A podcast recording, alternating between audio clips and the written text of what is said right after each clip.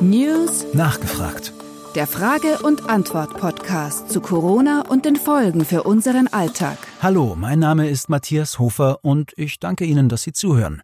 Falls Sie es noch nicht getan haben, dann würde ich Ihnen schwer ans Herz legen, dass Sie diesen Podcast auch abonnieren und aber auch Ihren Freunden und Ihrer Familie weiterempfehlen.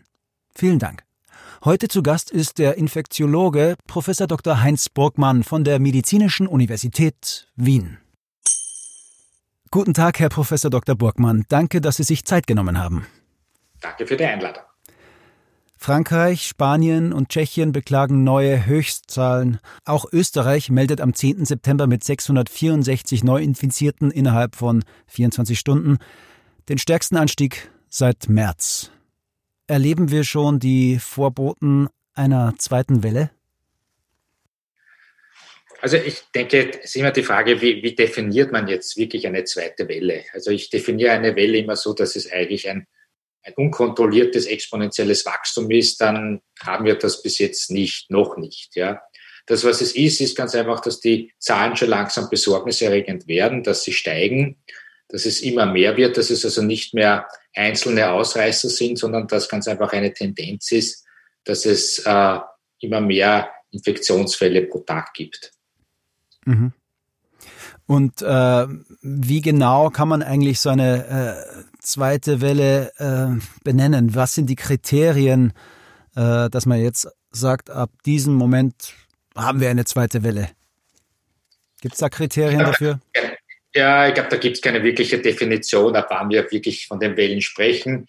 Äh, wenn wir uns das anschauen, beispielsweise wie es im, äh, im Frühjahr war, dann haben wir also vor dem Lockdown, dann hatten wir damals ja ein exponentielles Wachstum. Das heißt, dann sind also pro Tag die Zahlen exponentiell gewachsen und äh, die, die sage ich jetzt, Verdoppelungszeit war ja zu Beginn beispielsweise bei vier Tagen. Das heißt, wir hatten alle vier Tage eine Verdoppelung der infizierten Zahlen.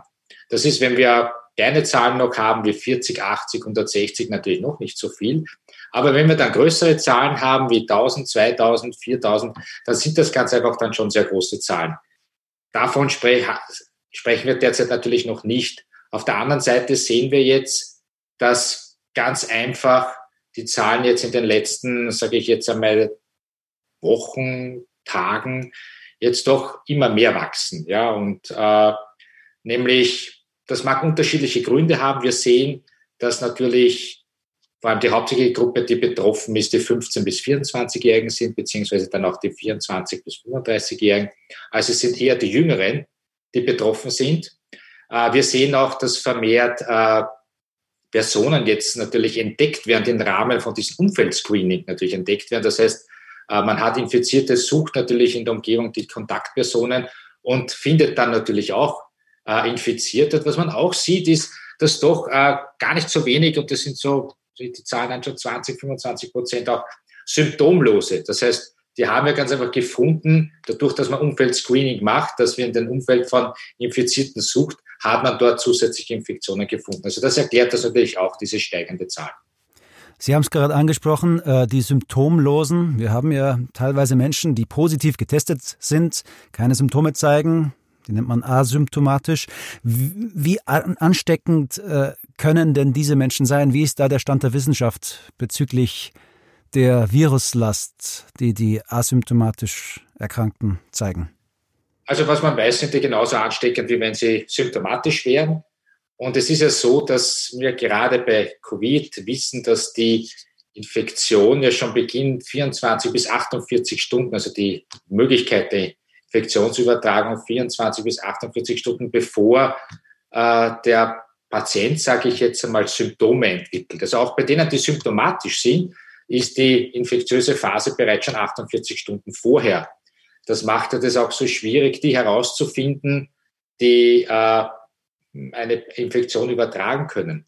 Bei den asymptomatischen sehen wir, dass die genauso äh, die Möglichkeit haben, einen relativ hohen Virusload zu haben und dadurch andere anzustecken was man ganz einfach immer mehr auch sieht, äh, es kommt ganz einfach auf das, das, das, das Setting sehr häufig drauf an. Ja, also wie, wie ist das?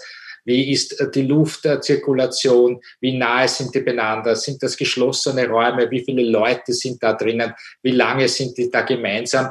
Und da kann es dann, wenn wirklich die, das Setting passt, kann es natürlich dann zu zahlreichen Infektionen kommen. Das heißt, es ist durchaus äh, immer noch Vorsicht geboten. Man könnte ja Überträger sein, ist asymptomatisch zu dem Zeitpunkt, in dem man sich noch in Sicherheit wiegt. Ähm, was, ähm, was wäre da eine, eine Lösung? Also ist es ist nach wie vor die größte, größte Vorsicht geboten? Was würden Sie sagen? Und wie schätzen Sie die, das Verhalten der Bevölkerung momentan ein, jetzt in den Sommermonaten? Also was man halt weiß, ist, dass einerseits asymptomatische die Infektion übertragen können, Punkt eins. Punkt zwei natürlich auch symptomatische 24 bis 48 Stunden vorher. Das heißt, ich weiß an meinem Gegenüber eigentlich nicht, ist er jetzt infektiös, ja oder nein. Und genau das ist natürlich die große Schwierigkeit, die Infektionsketten zu unterbrechen. Und deshalb sind ja die Empfehlungen, dass man einerseits sagt, ich reduziere die sozialen Kontakte. Ich halte Abstand und dort, wo Abstand halten nicht möglich ist, dort muss ich ganz einfach dann die Maske tragen um ganz einfach äh, die Infektion oder die Möglichkeit der Infektionsübertragung zu minimieren. Solange wir keine Impfung haben, keinen Impfstoff haben, solange so wenig Leute wirklich eine Immunität haben, sind das, sind diese physikalischen Methoden, wie Abstand halten, wie Maske, die einzigen Möglichkeiten, um eine Infektion äh, zu vermeiden. Wir haben jetzt gesprochen über asymptomatische ähm, Personen. Und wenn man jetzt aber womöglich Symptome zeigt, vielleicht leichte Symptome nur, wie zum Beispiel Schnupfen, das ja auch auf andere Krankheiten hinweisen kann, dann fragen sich wahrscheinlich viele unserer Zuhörerinnen und Zuhörer, muss ich mich jetzt wirklich sofort testen lassen oder einfach mal zu Hause bleiben? Reicht das? Was empfehlen Sie da?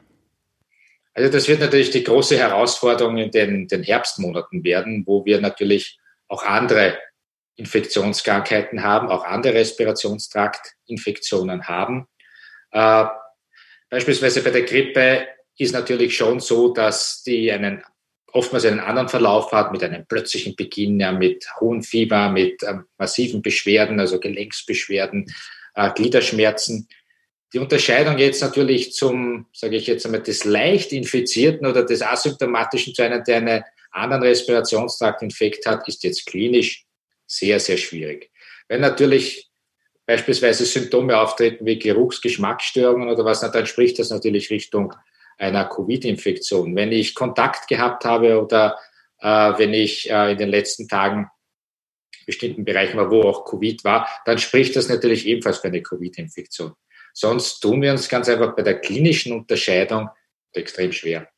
Mit Ausblick auf den Herbst und eine mögliche zweite Welle, für wie wahrscheinlich halten Sie es denn, dass es erneut zu einem vielleicht auch nur partiellen, also auf Bezirke beschränkten Lockdown kommen könnte? Das kommt jetzt natürlich auf die Zahlen drauf an, wie sich die, das, ganze das ganze Infektionsgeschehen entwickelt. Äh, es geht jetzt dann darum, wie gesagt, die Infektion, wie sie übertragen wird, das sind die sozialen Kontakte. Das ist äh, Entfernung natürlich ist ein, ist ein Maßstab und wie lange natürlich ich äh, Kontakt habe auch zu den Personen.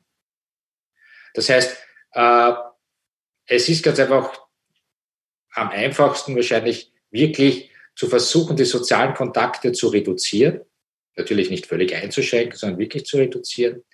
Äh, versuchen, wenn ich dann Kontakte habe, entsprechend Maßnahmen äh, wie die Maske oder Entfernung einzuhalten, Abstand.